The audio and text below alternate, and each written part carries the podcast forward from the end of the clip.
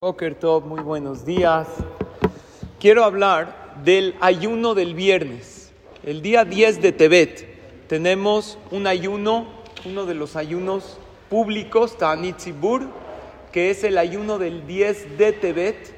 Es el único ayuno que podría caer el viernes.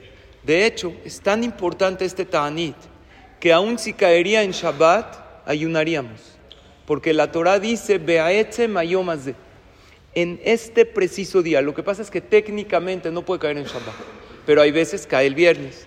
El ayuno del 10 de Tebet, los horarios en la Ciudad de México, el día viernes es de 5.57 de la mañana a 6.21 de la tarde. Lo que quiere decir que si una persona antes de dormir condiciona y piensa que puede desayunar, que quiere desayunar antes de las 5.57, podría.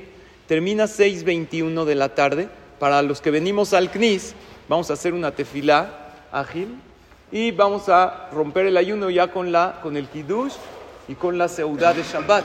El motivo de este ayuno es que Nebuchadnezzar, rey de Babel, sitió todo Jerusalén y eso provocó muchas muertes y hambruna dentro de Jerusalén, lo que después fue la destrucción del Bet el día de Tisha.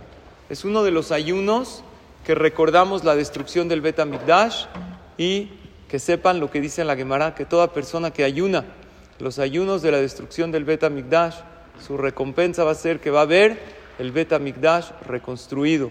Ojalá y que Hashem mande el Mashiach Tzidkenu y Bezrat Hashem se cumpla el pasuk, que todos estos días de ayuno se van a convertir en grandes alegrías y festejos. Que tengan todos un excelente día y pura veraja.